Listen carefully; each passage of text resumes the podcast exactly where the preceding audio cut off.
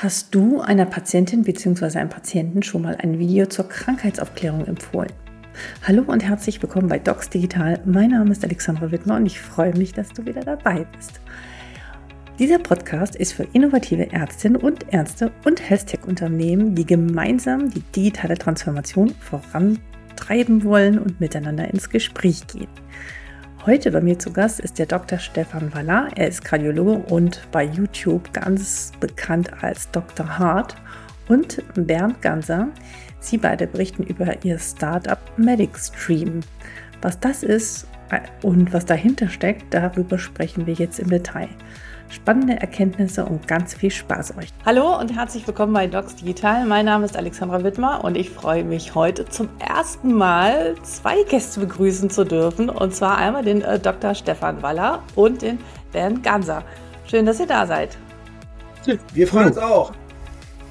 Stellt ihr euch beide jeweils einmal vor, wer ihr seid und äh, was ihr macht.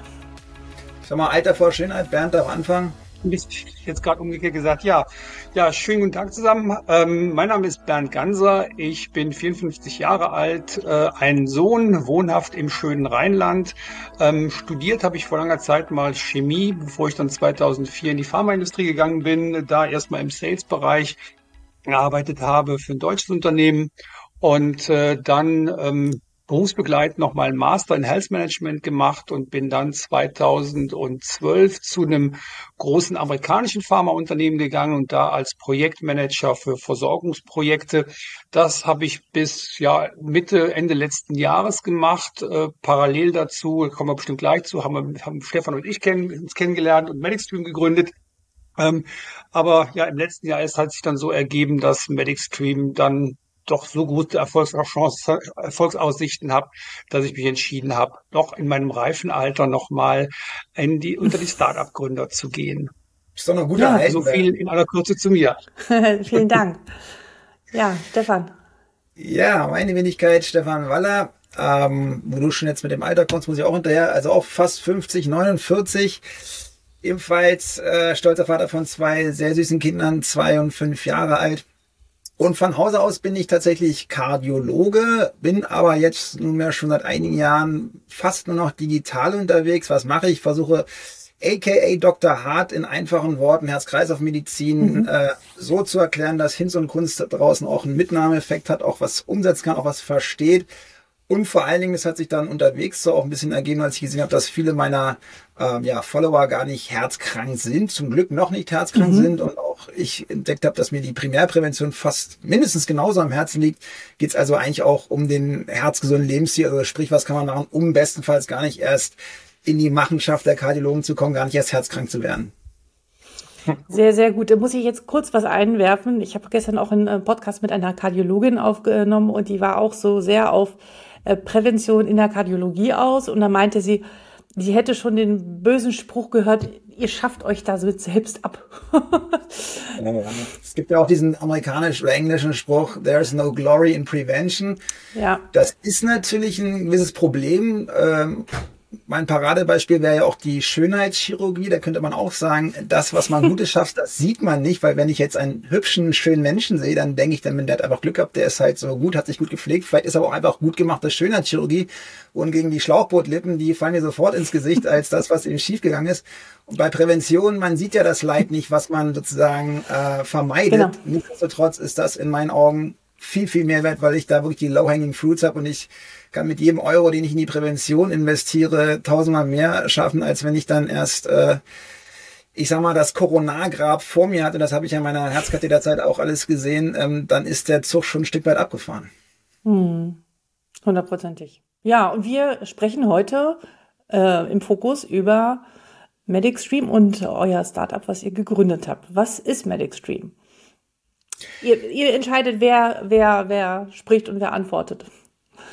Und würde ja. ich als älterer anfangen?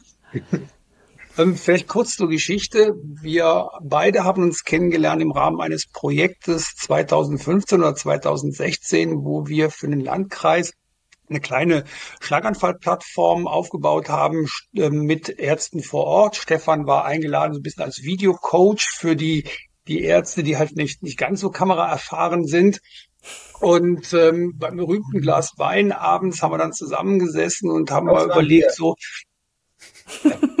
ein Hasenbier, ähm, da zusammengesessen, wie wir vielleicht mal diesen ganzen Informationsprozess ein bisschen auf den Kopf stellen können, weil ja die Angebote zur Information für Patienten damals auch schon immer mehr wurden. Einmal die durchaus seriösen, aber auf der anderen Seite auch so Sachen wie YouTube, wo Stefan auch da ist als seriöse Quelle, aber da gibt's ja auch jede Menge äh, Leute, die äh, ganz wilde Sachen versprechen.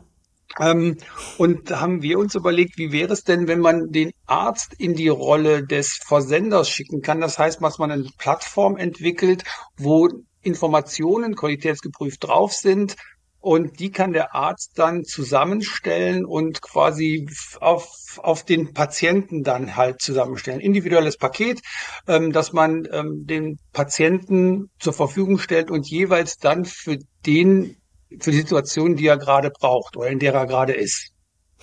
Das ist so ein bisschen die Entstehungsgeschichte von der ganzen Geschichte. Also diesen Informationsprozess einfach mal rumdrehen und den Arzt, den Arzt empowern, äh, digital zu informieren. Genau. Könnt ihr mal ein, also ganz ja so ein Beispiel erklären, äh, erzählen? Genau, also der Hintergrund ist ja so ein bisschen der, dass es ja nicht an Informationen mangelt. Das zeigen auch, es gibt ja auch Studien zu dem Thema, wie die deutschen Gesundheitsserver unterwegs sind und ähm, auch nicht nur die Jüngeren, sondern in allen Altersstufen die Menschen informieren sich logischerweise, und das finde ich auch sehr begrüßenswert, zu ihren Erkrankungen im Netz, auch vor einem Arztbesuch, nach einem Arztbesuch. Aber die allermeisten mhm. haben eben immer noch, auch finde ich da einiges jetzt äh, schon bessert, immer noch einfach Angst, können sie diesen Informationen trauen. Und das ist ja auch vollkommen richtig, wenn man, Bernd hat es schon angedeutet, im äh, so ein bestes Beispiel wäre, man kriegt ein Dr. Hart Video zu sehen. Mittlerweile hat YouTube auch reagiert. Also jetzt haben wir zum Beispiel diesen kleinen Zusatz, wo dann steht, dieses Video ist von einem niedergelassenen oder einem zugelassenen Arzt oder Ärztin. Das ist ja schon mal ein kleines Qualitätssiegel. Mhm. Aber nichtsdestotrotz, ähm, der, der Algorithmus funktioniert ja so, dass das, was viele Klicks kriegt, was viel Aufregung äh, schafft, viele mhm. Ängste schürt, das wird eben angezeigt, weil das mhm. letzten Endes ist, das wollen ja diese Konzerne natürlich die Leute auf der Plattform hält. Und dann kann es eben sein, dass man nach einem seriösen Dr. Hart Video bei Herz Herzschwäche vielleicht als nächstes vorgeschlagen bekommen vom Algorithmus äh, Streukrebs im Endstadium durch Handauflegen und Rohkost geheilt. Und das ist natürlich nicht im Sinne des Erfinders. Das heißt, diese Grundidee ist einfach, dass wir sozusagen diesen Trust zurückgeben, eben quasi der Arzt versendet Informationen auf Rezept, wollte ich jetzt schon fast sagen, also sozusagen, dass sozusagen ein Siegel drauf ist und der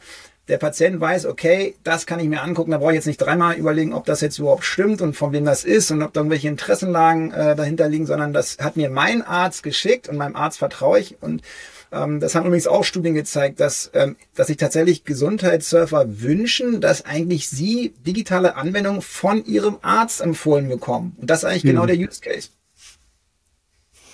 Ja, also, Soll ich dir mal ähm, ein, dem, du wolltest ja ein Paradebeispiel haben, wie das ja, jetzt erzähl, mal, erzähl, mal ein, erzähl mal ein Beispiel. Also ich bin jetzt ja fast nur noch digital und weniger analog unterwegs, aber ja. sagen wir jetzt mal, wenn ich noch in einer Sprechstunde bin oder in einer kardiologischen Sprechstunde war, Patient kommt zu mir rein, erste Mal gesehen, kriegt ein EKG und ich sehe, aha, der Patient hat Vorflimmern. Die äh, häufigste und mhm. wichtigste Rhythmusstörung überhaupt, die natürlich extrem relevant ist, weil die wichtigste Komplikation neben dem, dass die Leute eben einen schnellen, unregelmäßigen Puls haben, was auch so verschiedene Symptome machen kann, ist die größte Befürchtung natürlich durch diese flimmernden Vorwürfe können sich Gerinse bilden, kann ein Schlaganfall entwickeln. Das heißt, diese Leute müssen natürlich umfassend behandelt werden. Ein voran muss man durch eine Blutverdünnung den Schlaganfall verhindern. So. Jetzt ist der, die Realität die, dass ich natürlich äh, in einer idealen Welt mir drei Stunden Zeit nehmen könnte und dem Patienten alles erstmal über die Erklärung, ja. die Risiken mitgeben kann. Die Realität ist aber die, dass äh, der Mensch schon eine Stunde gewartet hat, das Wartezimmer voll ist mit äh, 10, 15 Patienten, die alle schon ziemlich einen Hals bekommen, weil sie endlich mal rankommen wollen, verständlicherweise. Das heißt, die Taktung ist einfach schwierig. Und es bleibt einfach nicht Zeit, wirklich dem Patienten jetzt all das in diesem einen Termin zu erzählen, was er aber wissen müsste als Voraussetzung in Zukunft wirklich seine Erkrankung zu verstehen und das als Grundvoraussetzung eben auch die Therapie mitzumachen, weil wenn ich ihm jetzt sein Antikoagulanz gebe, seine Blutverdünnung, dann fühlt er sich ja nicht besser. Das heißt, er muss verstanden haben, aha, das ist aber meine Lebensversicherung, die mich vor dem Schlaganfall schützt und nach dem Schlaganfall fühle ich mich garantiert schlechter. Aber ich fühle mich jetzt nicht gleich besser, wenn ich die Tablette nehme. Und man braucht sich nicht wundern, dass die Compliance, also die Behandlungstreue unter 50 Prozent liegt, selbst bei solchen wirklich lebensentscheidenden Medikamenten, wenn die Leute ihre Verkrankung nicht verstehen. Und das ist einfach in unserem DRG-getriggerten System das Problem. Es bleibt für die sprechende Medizin zu wenig Zeit. Einmal aufgrund der Taktung und B, unter uns gesagt, weil es ja auch nicht honoriert wird ausreichend, die sprechende Medizin. Ja. Also das äh, gibt viel Geld, wenn ich einen tollen Stand einbaue, kann ich super abrechnen, aber ob ich den Patienten jetzt besser oder schlechter erkläre, was sein Vorfühlmann zu bedeuten hat, das wird nirgendwo abgebildet. Und da war jetzt einfach die Idee, okay, Patient ähm, braucht Informationen, Arzt hat keine Zeit und nicht, nicht, nicht so viel Zeit, wie es gut wäre. Und 99 Prozent dieser Informationen, was ist Vorfilmern, das ist ja für jeden Patienten erstmal gleich. Das heißt, dieser Common Trunk an Basic Informationen, den kann man doch wunderbar auch über digitale Medien bereitstellen. Und so machen wir das mit MedicStream. Der Arzt, der wenig bis hin zu keiner Zeit hat, hat immer im Hintergrund die MedicStream-Oberfläche geöffnet. Kann man sich vorstellen wie so ein Netflix, aber für medizinische Erklärvideos. Und da sind schon nach Use Case geordnet die verschiedenen Indikationen. Dann gucke ich mir an, aha, Vorhofflimmern Playliste. Und dann drücke ich da drauf, gebe noch den Namen ein und dann kriegt also Hans Müller von mir die Playliste Vorflimmern in seine E-Mail Postfach hineingeschickt. Dann sage ich ihm, passen Sie auf, die wichtigsten Dinge erkläre ich natürlich hier und jetzt. Aber Sie können das auch gar nicht alles jetzt hier und jetzt alles aufnehmen. Ich habe Ihnen gerade in Ihr E-Mail-Postfach die Playliste geschickt, äh, sozusagen Introduction Vorhofflimmern. Und wenn wir uns das nächste Mal wiedersehen, Herr Müller, dann haben Sie sich das schon angeguckt und dann können Sie mir Ihre individuell übrig gebliebenen Fragen noch stellen. Dann brauchen wir nämlich nicht beim Urschleim anzufangen, das ganze Krankheitsbild nochmal aufzurollen. Das kann ich nämlich auch nicht besser erklären als in den Videos. Da habe ich nämlich viel mehr Zeit und kann auch noch mit Grafiken alles schön darstellen. Und dann können wir nochmal wirklich über Ihre Fragen sprechen. Und bis dahin erstmal nur die wichtigsten Dinge zu den Medikamenten, die Sie jetzt schon nehmen müssen. Das wäre jetzt mal so ein Use Case. Was ist die Rückmeldung? Ich meine, ihr macht das sicherlich schon. Was ist die Rückmeldung der Patienten? Wie viele Videos bekommen die dann? Ähm, ist das individuell? Entscheidet der Arzt das dann so, okay, der ist sehr interessiert, der kriegt fünf Videos, der andere kriegt nur ein Video. Was sind da so eure Erfahrungswerte bislang? Also wir haben es hauptsächlich im, im, Krankenhaus und da wird es für die OP-Vorbereitung eingesetzt. Mhm. Und ähm, da kriegen wir einfach die Rückmeldung, dass die Patienten besser informiert ins Aufklärungsgespräch kommen. Das mhm. ist quasi, sagen wir, das die, die konkrete Rückmeldung, die wir, die wir haben. Mhm. Ähm, in anderen Fällen haben wir es zum Beispiel in einem Telemedizinzentrum ähm, haben wir es eingesetzt. Die nutzen quasi den Content ganz anders. Da kriegen wir einfach die Rückmeldung, nee, wir wollen weiter mit euch arbeiten. Finden wir alles super. Das sind also sagen wir, die, die konkreten Rückmeldungen, die wir bisher bekommen. Also weil das ist vielleicht, wo wir später darauf gehen können, weil was wir, was wir sehen, ist halt nicht nur die, die, den Case, den Stefan gerade erklärt. Also Arzt nimmt oder stellt was zusammen, schickt es dem Patienten. Ähm, wir, wir sehen es auch so ein bisschen so, dass wir eine einheitliche Anlaufstelle für den Arzt oder für ein Telemedizinzentrum kreieren wollen, wo laienverständlich Informationen und andere Angebote drauf sind. Und die werden über verschiedene Kanäle an den Patienten dann ähm, transferiert. Das heißt, also wenn ich, ich, ich versuche es mal praktisch vorzustellen, ihr habt, ihr bietet sozusagen eine Wissens- oder Erklärvideo und nicht nur, aber wahrscheinlich nicht nur Videos, aber eine Wissensplattform an, wo unter mhm. anderem Videos, aber auch Audios und vielleicht auch, keine Ahnung, Texte äh, zur Verfügung gestellt werden, die der Arzt individuell an den Patienten per Mail verschicken kann, wenn natürlich der Patient äh, dem zugestimmt hat, äh, dass er diese Mail gibt und das bekommen darf natürlich. Und diese, ähm, diese Plattform, diese Wissensplattform ist integriert in das PVS-System. Muss man noch mal wieder einen separaten Login haben oder wie, wie sieht das aus? Also nur sind wir quasi als Standalone-Lösung, gibt es uns die nur, wobei wir auch schon mit ähm, dem einen oder anderen sprechen, mit über eine Integration, sprich eine Schnittstelle mhm. ähm, so dass wir auch Patientendaten wie zum Beispiel eine E-Mail dann einfach übernehmen können, beziehungsweise die unsere, unsere zusammengestellte Playlist übernehmen können und der Versand aus einem anderen System rausgeht. Stand jetzt sind wir aber tatsächlich wirklich mit, dem Standalone-System. Das heißt, der Arzt muss noch die Playlist ähm, zusammenstellen oder er hat nimmt einen seiner Favoriten, die er quasi auch sich abspeichern kann, äh, gibt dann die E-Mail-Adresse ein oder kann zum Beispiel auch nur einen Link erstellen und äh, später mal durch so eine, über so eine Patienten-App dem Patienten zuschicken oder während der Video Videosprechstunde ins Chatsystem reinpacken. Also es gibt verschiedene Möglichkeiten, okay. wie man diese diese, diesen Link quasi, eigentlich ist jetzt immer ein Link zu dieser Infobox, die der Patient dann sieht, wie die transferiert werden kann. Mhm. Also da gibt's äh, verschiedene Möglichkeiten. Was ich vielleicht nochmal eben zu, zu dem Case von Stefan sagen will, wir denken da allerdings auch weiter. Also über die Erklärung der Krankheit hinaus, sondern auch die Anpassung Lebensstil. Also das, was, was Primärprävention ist, äh, wollen wir auch bei Sekundärprävention reinbringen. Das heißt, wir wollen ähm, den Patienten, der schon krank ist, definitiv auch auf einen neuen Lebensstil bringen. Das heißt, so Sachen wie Ernährung, Bewegung, wo Stefan sich ja extrem auch in der Primärprävention mhm. engagiert, mhm. das dann auch bei den Leuten, die schon diagnostiziert sind, damit reinbringen, so dass man den, die, damit diese, diese Erklärung zur, zur Krankheit ist eigentlich erst der erste Schritt. Gerade bei chronisch kranken Patienten kommen dann Hintergrund danach noch eine ganze Menge andere Sachen.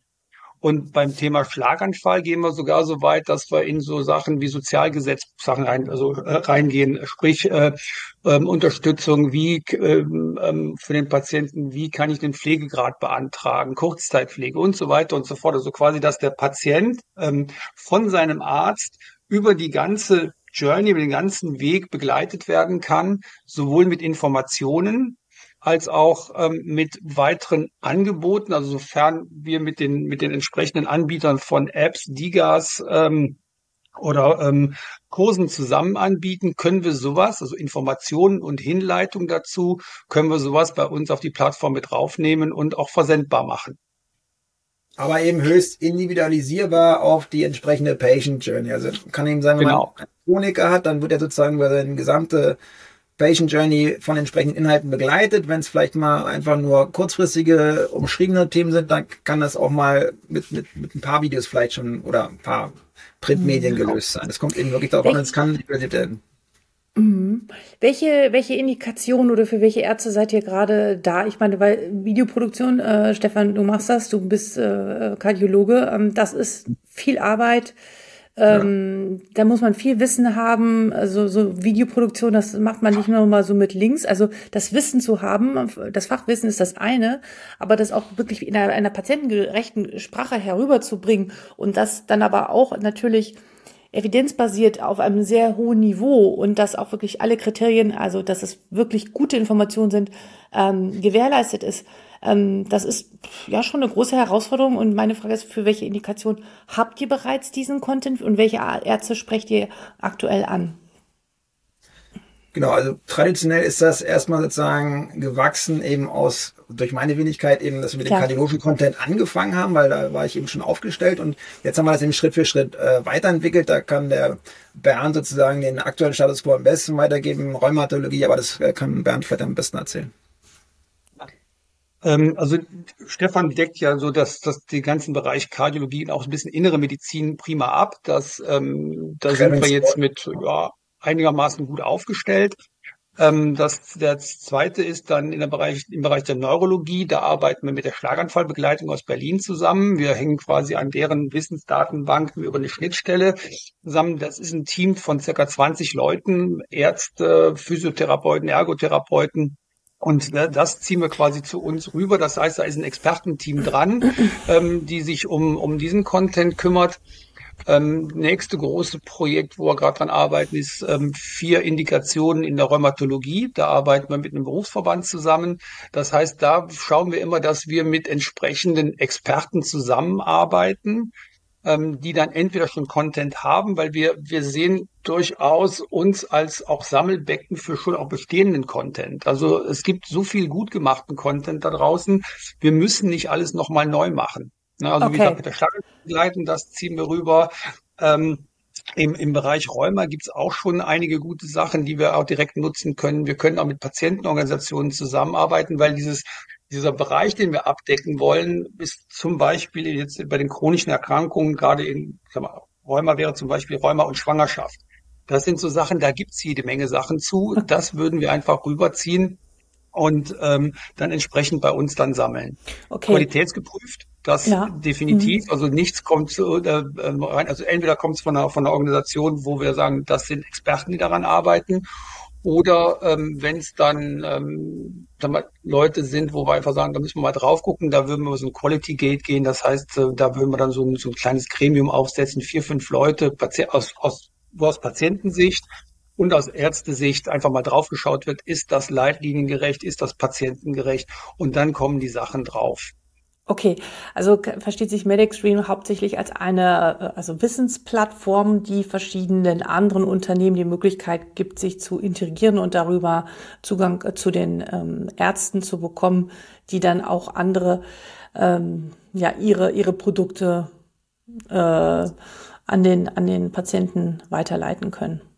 Genau, das ist ja also sozusagen Mehrwert. Zum Beispiel eine Klinik, eine Klinikkette oder eine Klinik könnte dann ja auch quasi eigenen Content super kombinieren. Man könnte dann sozusagen Common Trunk Basic äh, Content nehmen, was weiß ich. Man hat jetzt eben entsprechende Videos, die es schon gibt zu bestimmten Krankheiten, die immer sozusagen anwendbar sind.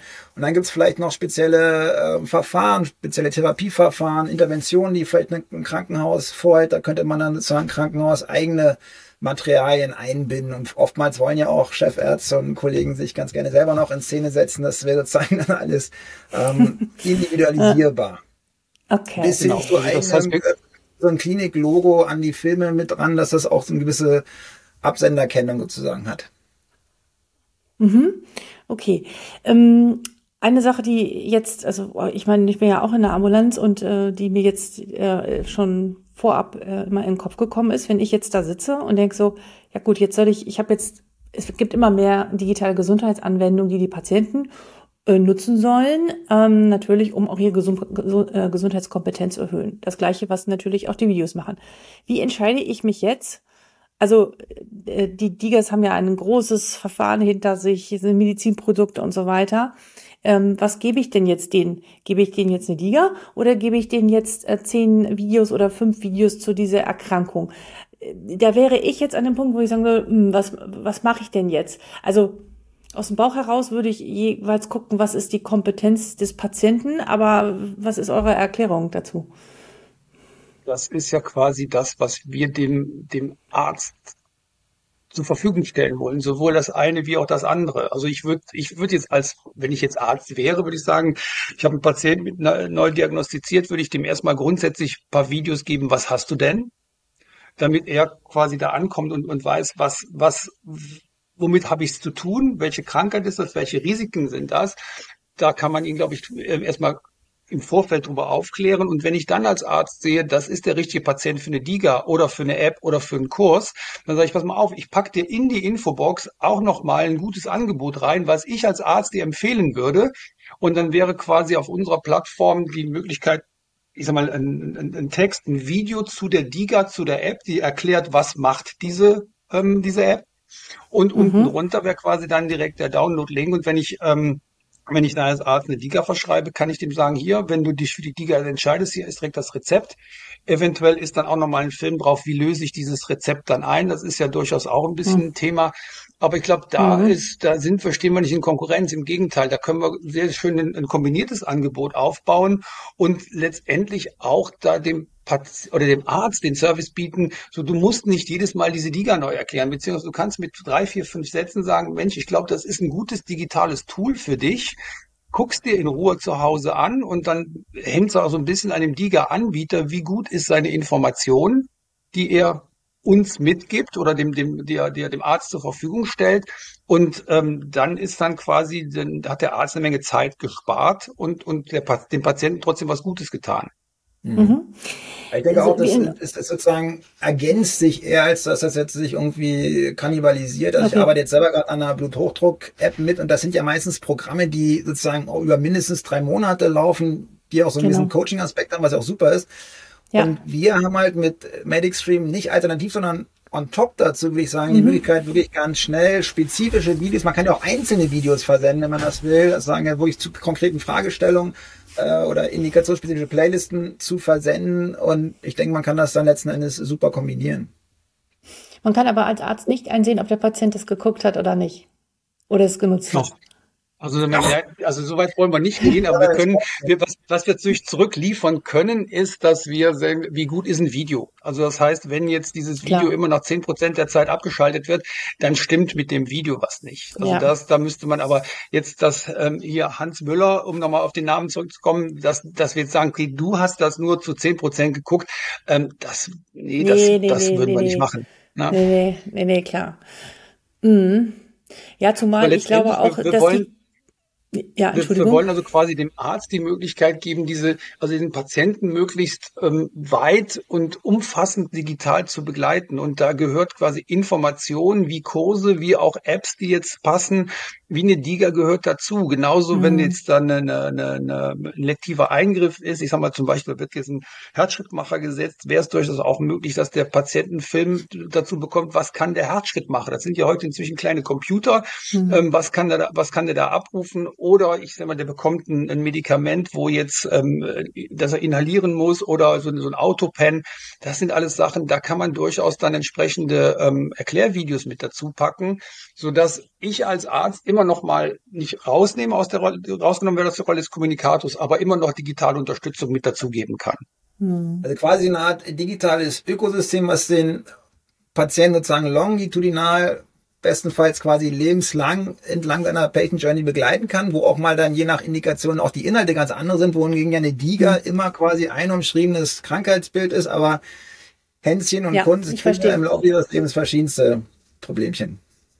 Und der Arzt kann dann auch im Verlauf einsehen, äh, okay, Herrn Müller habe ich vor einem Jahr Video ABC gegeben und jetzt ist mal genau. äh, Audio ABC dran. Weil ich glaube, wir sollten auch viel mehr, und das gibt's ja auch noch nicht, also ich meine, äh, Stefan, das merkst du wahrscheinlich auch bei den Videos. Ähm, es gibt die einen, die gucken lieber, die sehen Videos, die anderen hören lieber und der nächste mhm. liest, äh, liest lieber. Und ähm, ich meine, das, ja. das sind auch Dinge. Medium. Genau, jeder hat sein Medium und ähm, also auch das, ich meine, ich, ich, ich habe schon gesagt, äh, also ich erweitere ja meine Anamnese jetzt schon immer darum, ähm, wie tech-affin sind die? Ich frage jeden, so wie ich nach einer Allergie frage, frage ich, wie nutzen Sie digitale Medien? Nutzen Sie Ihr Handy nur zum Telefonieren? Nutzen Sie ein Tablet? Nutzen Sie es gar nicht? Da gibt es ja alles Mögliche. Und je nachdem entscheide ich, äh, was für Medien ich dem Patienten zur Verfügung stelle, weil ja. ich suche teilweise selbst Videos raus und lass den dann immer, weil ich jetzt keine Links habe, dann lasse ich den immer dann die Webseite abfotografieren von meinem Bildschirm, wo ich sage, mhm. da können Sie mal gucken. Ja, also wenn ich mhm. jetzt keine Diga verschreibe, das ist sozusagen meine meine Lösung, die ich gerade äh, mache, um ähm, ja, um Gesundheitskompetenz aufzubauen und den Patienten aufzuklären. Ähm, aber äh, genauso müssen wir auch erfragen, sind Sie jemand, die bei der was hört, so kurze Einheiten von zwei, drei Minuten oder ja. wollen Sie lieber gucken oder wollen Sie wirklich was lesen? Und ähm, mhm. das finde ich gut, wenn man das dann so individuell zusammenstellen kann. Mhm. Genau, weil das, genau das kann ja zum Beispiel, diese Individualisierbarkeit wurde ja MedicStream oder bietet ja MedicStream viel mehr als, als eine einzelne Giga. Da kann ich natürlich auch äh, verschiedene Sachen reintun, aber es ist natürlich one size fits all und ich habe diesen Effekt nicht, dass ich mir das selber zusammenstellen kann, sozusagen customizen kann. Ne? Aber was natürlich ein wichtiger Punkt ist, den du da letztlich ansprichst, das Ganze natürlich steht und fällt, weil natürlich unsere Zielgruppe ja noch, zumindest im Herz-Kreislauf-Bereich, sind natürlich auch Ältere, die auch alle super aktiv sind, aber es muss natürlich wirklich einfach aufgebaut sein. Ja. Also ähm, der Benefit ist viel wichtiger als die Features, also nicht 15 äh, Knöpfe, wo ich dann vielleicht noch mein Audioprofil äh, verbessern kann, sondern ein Play-Button am besten, dass wirklich jeder Depp auf Deutsch gesagt einfach nur raufdrückt und es funktioniert und die Information ankommt ähm, und am Ende dann der Inhalt gut ist. Das ist also wirklich auch nochmal ganz wichtig, äh, sozusagen ähm, Einfachheit schlägt Komplexität in diesem Sinne. Mhm. Und da ist die Medic-Plattform aufgeräumt. Ja, und nicht nur beim Patienten, sondern auch beim Arzt. Also wir haben, glaube ich, ähm, in der Vorbereitungszeit haben wir ganz, ganz viel da gesessen und ähm, quasi hart gerungen um jeden Klick, den wir sparen können. Also jetzt auch für ja. den Arzt. Also dass da das Ding möglichst schnell ähm, ähm, äh, zu bedienen ist oder schnell erlernbar, intuitiv bedienbar. Ähm, ja. Also ich denke, jeder, der schon mal, ähm, jeder, der schon mal im Internet shoppen war, kann unser System bedienen. So, ja. so einfach Wie, ist es. Also. Wenn jetzt hier jemand ist, ich meine, ich habe ich hab von euch gehört äh, oder von äh, dir, Bernd, dass ihr auch äh, in, ähm, in Kliniken äh, auch seid, also dass ihr auch Kliniken ähm, diese Plattform zur Verfügung stellt, ähm, dass dann sozusagen innerhalb der Klinik die Patienten diese Videos schon zugespielt bekommen können aber auch in Praxen. Wenn jemand jetzt sagt und das hört und sagt, boah, ich finde das für meine Klinik interessant oder für meine Praxis, wie, wie läuft das ab und wie wird das finanziert? Ähm, also es ist tatsächlich so, dass die Klinik das finanziert, wobei der, der, der Preis ist ähm, relativ überschaubar und zwar läuft dann über eine Flatrate, das heißt, die kriegen dann den Zugang zu den ähm, Bereichen, sofern sie natürlich da sind, die sie brauchen. Also mhm. Kardiologie und Neurologie in dem Fall, die, die Stroke Unit hätten wir jetzt schon da. Mhm. Und ähm, dann würden wir dann ja bis zu zehn Accounts bieten wir dann an für eine für eine für eine Abteilung. Mhm. Und äh, die können dann mit ihrem, ähm, also mit jedem internetfähigen Device kommen, die auf die Plattform drauf und könnten von einem Tablet oder von einem Rechner können dann die Sachen an den Patienten verschicken. So mhm. ist es, so läuft's quasi jetzt und die, die, die Möglichkeit, sagen wir, das in der Klinik einzusetzen. Also der Patient bekommt es ja so auf sein Smartphone in der Klinik. Wobei wir sehen, die, ähm, die bessere, eine bessere Einsatzmöglichkeit, dass der Patient diese Filme ein, zwei Tage zum Beispiel vor der Aufklärung bekommt. Mhm. Und kommt dann besser aufgeklärt ins Gespräch rein. Das heißt, der Arzt muss ähm, nicht immer beim Urschleim anfangen, sondern kann dann, kann dann quasi auch schon mal ein Vorwissen aufsetzen. Und ähm, Patient ist schon mal vorinformiert, hat sich eventuell schon mal Fragen überlegt, mhm. hat eventuell auch seinen Partner schon mal mitgenommen, dass der auch mal weiß, was, was passiert da. Ähm, und da kriegen wir tatsächlich die Rückmeldung, das spart Zeit. Also mhm. wenn die Patienten besser informiert reinkommen und ähm, ich habe jetzt keine Prozentzahl, aber es ist ähm, signifikant, was da an, ähm, an Zeit gespart wird und was man auch gesagt an Nerven. Weil ich meine, so fünf, sechs, sieben Mal am Tag dasselbe Gespräch führen, mhm. ist ja auch ja, so ein bisschen ermüdend. Das ist der ja, Mehrwert für definitiv. den Arzt dann, nicht nur für den Patienten, sondern auch für den Arzt. Ja, genau. ja. auch extrem weil, wichtig, ja. ja. Wir müssen ehrlich sein, also wenn in der Praxis, genau, also da, da haben wir dann und dann geht's genauso, wie, wie Stefan eben erzählt hat, da kann ich dann quasi, wenn, wenn ich ähm, eine Diagnose gestellt habe, bekommt der Patient das mal mit. Zum einen zur Krankheit, zu den Risiken und zu einer Medikation. Grundsätzlich, was, was, was für ein Medikament wird eingesetzt. Weil ich glaube, es ist, ähm, gerade bleiben wir beim Thema Vorhofflimmern, ähm, wenn ich sage, es ist nicht die weiße oder die rosa Pille, sondern das ist, das ist ein Ding, dass, wenn ich das nicht nehme und auch mal ein Wochenende lang nicht nehme, dann habe ich definitiv ein Risiko, einen Schlaganfall zu kriegen. Das ist eine ganz andere Nummer, als wenn ich weiß, ja, ich nehme morgens die Pille und äh, ja, dann ich mhm. merke ja nichts. Das ist ja gerade diese diese Geschichte. Genau, auch Blutdruck, Bluthochdruck tut nicht weh. Mhm. Und äh, da ist, glaube ich, dieses Wissen, ähm, mhm. das rettet eventuell mein Leben oder zumindest mein, mein Standard, auf dem ich jetzt bin, ähm, macht, glaube ich, den Patienten mündiger und, und er weiß halt, ja, ähm, wenn ich es nicht tue, was kann mir passieren? Mhm. Und das sind quasi die, und, und dann geht's dann weiter im weiteren Verlauf dann, wie gesagt, diese, ähm, diese Unterstützung im ähm, Lifestyle-Bereich. Mhm. Genau. Leben mit der Erkrankung ist dann das nächste. Oder wenn wir Sachen haben, wo jetzt jüngere Leute betroffen sind, die ähm, dann teilweise von Ärzten ihr Leben lang äh, begleitet werden. Da kommen dann so Sachen wie Reisen, ähm, Schwangerschaft und so weiter, kommt dann dazu, bis hin so Themen, wenn es äh, ganz schlimme Erkrankungen sind, ähm, ähm, ähm, ähm, ähm Betreuung äh, und, und sozial, sozialrechtliche Aspekte. All das wollen wir quasi damit auffangen, dass der, der Patient dauerhaft betreut werden kann und halt umfassend. Mhm. Äh, aber der Zugang zu der Plattform, die kaufen sich die Ärzte für die Praxen selbst, oder wie ist das? Ja. Okay. Okay, gut. Äh, Preise fragen Sie bitte bei euch an. Darauf verweise ich jetzt. Genau. Ja, spannend. Also ich halte fest, ähm, Neuro, ähm, Fokus ist momentan die Neurologen und äh, die Kardiologen. Dafür ist diese Plattform jetzt aktuell ausgerichtet, äh, sowohl in der Praxis als auch in der Klinik einsetzbar. Wohin wollt ihr mit MedicStream? Was sind so die nächsten Schritte? Ja, naja, also ähm, letzten Endes ist ja primär ein digitales Ökosystem und das ist ja mhm. in alle Richtungen skalierbar und einsetzbar. Also es gibt ja gar keinen Grund, warum das jetzt äh, nur der äh, Dr. Waller jetzt in der Kardiologie sein soll, sondern natürlich ist gedacht, dass sozusagen da jede Fachabteilung ähm, abgebildet wird, dann durch hoffentlich ähm, gute Mitstreiter. Entscheidend ist sozusagen mhm diese, die, diese technische Möglichkeit sozusagen auf mit, mit weniger als vier Klicks vom Arzt vertrauenswürdige Informationen an den Patienten, der es eben brauchen kann, schicken zu können.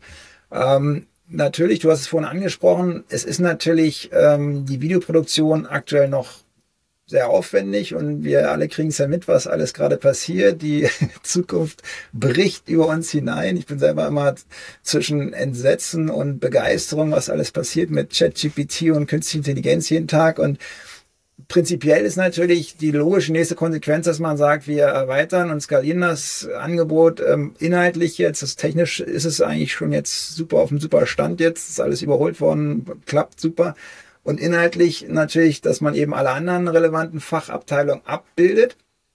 Und natürlich kann man dann auch noch in die verschiedenen Sprachen denken. Das ist ja auch ein Riesenproblem, dass ja selbst mhm. innerhalb unseres Landes, wenn wir jetzt mal sozusagen national bleiben, natürlich kann man auch international denken, aber selbst national eben Menschen mit Migrationshintergrund schlechter versorgt sind, weil sie einfach ihre Erkrankungen sprachlich bedingt einfach oft nicht verstehen und ja auch äh, nicht immer irgendwie dann äh, im Krankenhaus jemand da ist, der die Sprache dann auch gut übersetzen kann. Und das ist natürlich ein Problem. Und das ist ja technisch heute theoretisch alles lösbar. Ja, und ich sag mal, hm. wir haben jetzt schon heute die Möglichkeiten, da sind wir jetzt schon natürlich aktuell, haben wir das jetzt noch nicht auf der Plattform, wir experimentieren damit, da werden das auch da ganz äh, freudig mit dabei. Man hat ja mit diesen ganzen künstlichen Intelligenzmitteln äh, heute Möglichkeiten, Text to Video mittlerweile. Also ich könnte mir jetzt ja von mir selber mit Programmen wie Synthesia.io quasi ein Dr. Waller Avatar basteln. Dann könnte ich ja sämtliche meine Skripte äh, eingeben und dann äh, Talking Head Videos draus machen und dann per Knopfdruck in 60 Sprachen übersetzen. Also das ist jetzt nur mal so ein bisschen äh,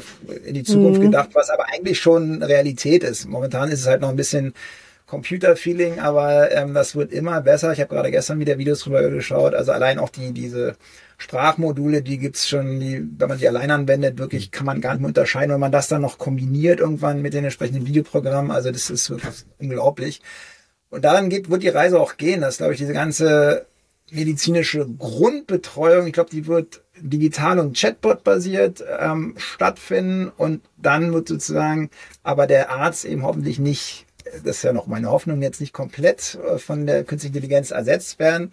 Aber was man schon jetzt sagen kann, nicht nur bei den Ärzten, sondern ich glaube in allen Berufsgruppen, diejenigen, die sich dieser ganzen Entwicklung äh, sozusagen versperren, ähm, die werden ersetzt werden von Menschen und Kollegen, die dem gegenüber offen sind und diese wertvollen Tools nutzen. Das heißt nicht, Exakt, dass sie ja. das ersetzen, aber ja. nutzen. Ja, zumindest aktuell ist glaube ich noch so, dass die Mischung das Beste ist. Ähm, ob irgendwann mal künstliche Intelligenz allein besser sein wird, das glaube ich nicht. Also Beispiel Arzt sehe ich die Zukunft so, dass sich unser Berufsbild disruptiv verändert. Bestimmt natürlich je nach Fachrichtung unterschiedlich stark. Bildgebung ist natürlich schon besonders stark betroffen, weil das einfach durch künstliche Intelligenz jetzt schon besser gemacht werden kann. Aber ich sehe es einfach so, dass es auch positiv ist. Man sagt ja immer, die Ärzte beklagen sich ständig, dass sie gar nicht mehr zu den menschlichen Aufgaben kommen, weil sie ja ständig von Administration gegängelt werden und nur noch dokumentieren müssen. All das kann künstliche Intelligenz übernehmen, sodass wir für die urmenschlichen, urmensch medizinischen Tätigkeiten mehr Freiraum haben,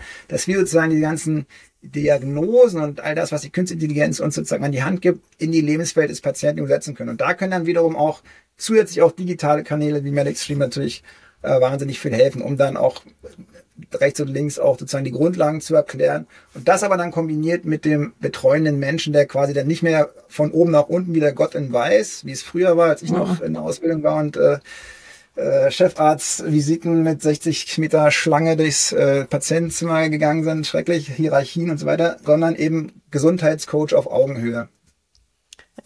Stimme ich dir hundertprozentig zu. Ähm, all das, was du gesagt hast, äh, sage ich auch genauso immer wieder. Ähm, das Witzige ist, ich habe heute Morgen eine, einen, einen anderen Podcast mit einer 18-jährigen Medizinstudentin äh, gemacht und sie sagte zu mir, na ja, wenn die KI kommt, dann werde ich ja meine ärztliche Autorität verlieren. Und dann dachte ich so, oh mein ja Gott. Für eine 18-jährige krass denken. Und dann habe ich gedacht, also dann haben wir da sehr intensiv drüber diskutiert, äh, auch wie ich das sehe. Aber so denken noch viele jüngere Ärztinnen und jung auch Medizinstudenten. Also wir haben noch eine Menge zu tun und noch eine Menge aufzuklären, weil ich denke auch, dass Videos, Audios, Texte, wir all diese Möglichkeiten viel, viel mehr nutzen sollten, um natürlich die Kompetenz der Patientinnen und Patienten zu erhöhen. Und unsere Rolle ändert sich natürlich. Wir, äh, weg von dieser, äh, der Arzt weiß alles und der Patient weiß nichts, hin zu der Patient der ist der Kompetente, der hat die Daten und wir sind ein Partner, der ähm, mit ihm zusammen darüber diskutiert. Und genau. ähm, ja, und ich glaube, das ist bei vielen noch nicht so wirklich angekommen. Und deswegen ist es gut, dass wir darüber sprechen und dass wir darüber gesprochen haben. Gibt es zum Schluss noch einen Gedanken, den ihr jetzt noch nicht ausgesprochen habt, den ihr unbedingt noch mitgeben möchtet? Also diese Sache mit den Sprachen, die Stefan eben kurz erklärt hat, also technisch können wir das schon. Wir sind tatsächlich jetzt dran, in den ersten Versuchen da diese, diesen, dieses Content, den, den Content in anderen Sprachen zur Verfügung zu stellen.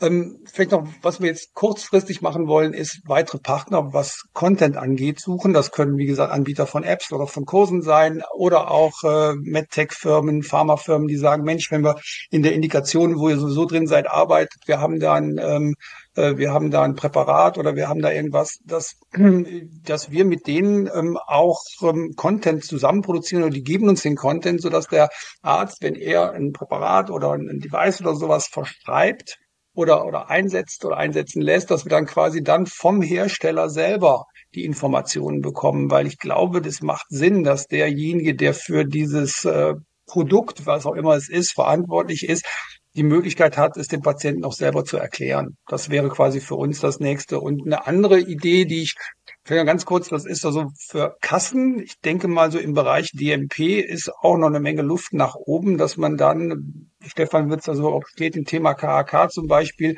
wenn, da könnte man bei diesen vierteljährlichen Gesprächen durchaus auch noch ein bisschen mehr die Leute digital begleiten, dass man da nicht immer nur sagt, mal drauf guckt, mal ein paar Werte nimmt und dann danke, auf Wiedersehen, wir sehen uns in drei Monaten. Also das sind durchaus so, ähm, durchaus noch so ein paar Cases, die wir gerne in der nächsten Zeit mal gerne mit entsprechenden Partnern durchsprechen und eventuell mal testen wollen.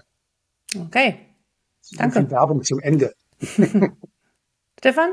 noch? Äh, ich, ich, ich sehe das genauso. Ich bin ganz, äh, wie gesagt, geschockt und begeistert zugleich, was wir gerade für spannende Zeiten erleben. Und ich glaube, MedicStream ist einfach ein super Beispiel dafür, wie wir eben digitale Kanäle nutzen können, um letzten Endes wirklich äh, auch Mehrwert zu schaffen für unsere Patientinnen und Patienten, die uns anvertraut sind, im Sinne von Patient Empowerment wirklich, denn nur derjenige mhm. oder diejenige, die ihre Erkrankung versteht, kann letztlich dann auch wirklich mit darauf hinwirken, dass eben auch die bestmögliche Prognose erreicht wird und dieses äh, ähm, Gott in Weiß und der, der, der Patient als der befehlsempfangene Dackel, mhm. der dann den Arztbrief zu seinem Hausarzt trägt und sich noch netterweise übersetzen lässt, das ist vorbei. Also das ist schon jetzt, was wir an der Digitalisierung sehen können, dass schon jetzt eigentlich der Patient ein Standing hat im Gesundheitssystem, was so gut ist wie noch nie. Er hat einfach Chancen, ja. die es früher noch nie gab. Er kann sich über seine Erkrankung ähm, laiengerecht informieren, er kann seine Behandlung mitentscheiden, er kann gucken, wo gibt's denn für meine Erkrankung die besten Behandlungen ähm, und er kann wirklich auf Augenhöhe mit seinen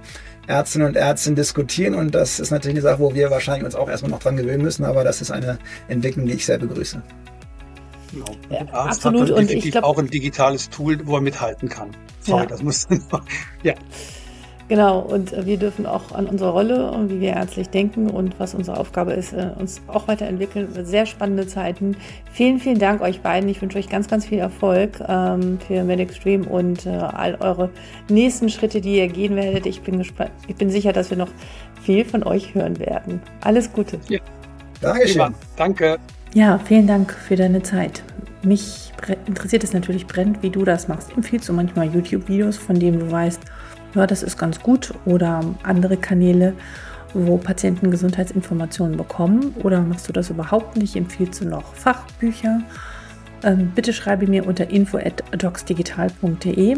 Ähm, ich würde da gerne drüber in Austausch gehen, weil ich der Meinung bin, dass natürlich ähm, digitale Gesundheitsanwendungen für viele Patienten an vielen Stellen sehr hilfreich sind, aber darüber hinaus gibt es auch noch viele andere Möglichkeiten und Kanäle. Und ich glaube, die Auswahl an Zugängen für Patienten muss immer weiter gefächert sein, weil jeder da seinen eigenen Weg hat. Und ich meine, ich sehe es an meinen eigenen Patienten. Ähm, die einen wollen nur was hören, die anderen wollen nur was sehen und die anderen möchten gern was lesen. Ähm, und ich glaube, wir dürfen sehr variabel und äh, individualisiert auf diese Wünsche eingehen. Und insofern finde ich es äh, fantastisch, wenn wir Plattformen haben, wo wir ganz sicher sind, diese Videos können wir weiterempfehlen. Aber was ist deine Meinung dazu? Schreib mir, wie gesagt, du weißt es, und folge mir bei, Doc, äh, bei Apple Podcast und bei Spotify und auf allen anderen Podcast-Plattformen immer gerne. Ich freue mich, dass du dabei warst. Vielen Dank für deine Zeit und dir alles Gute. Alexandra.